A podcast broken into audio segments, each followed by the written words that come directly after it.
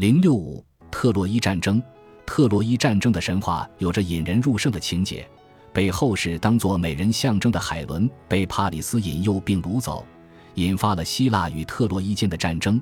这场战争为不计其数的英雄与恶棍提供了登场的舞台，他们用自己的骁勇和残虐书写了史诗的情节。当然，在战争中还诞生了著名的木马计。许多世纪以来。人们一直把特洛伊看作只在传说中存在的城市，甚至比亚瑟王的卡美洛城还要虚无缥缈。直到19世纪，考古学家海因里希·施里曼才确定了特洛伊曾真实存在的结论。特洛伊城的遗址如今成了一座巨大的荒丘，位于今天土耳其北部的西沙利克。考古发掘的证据显示，西沙利克遗址事实上是由多个古代城市组成。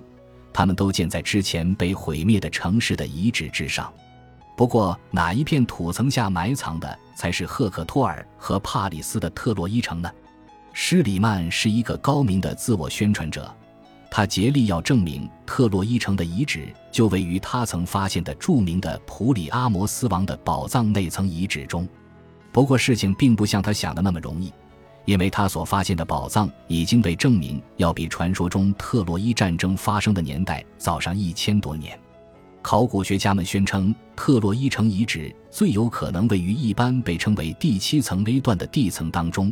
现已出土的考古学证据证明，此处曾经发生过大火，而且受到过暴力破坏。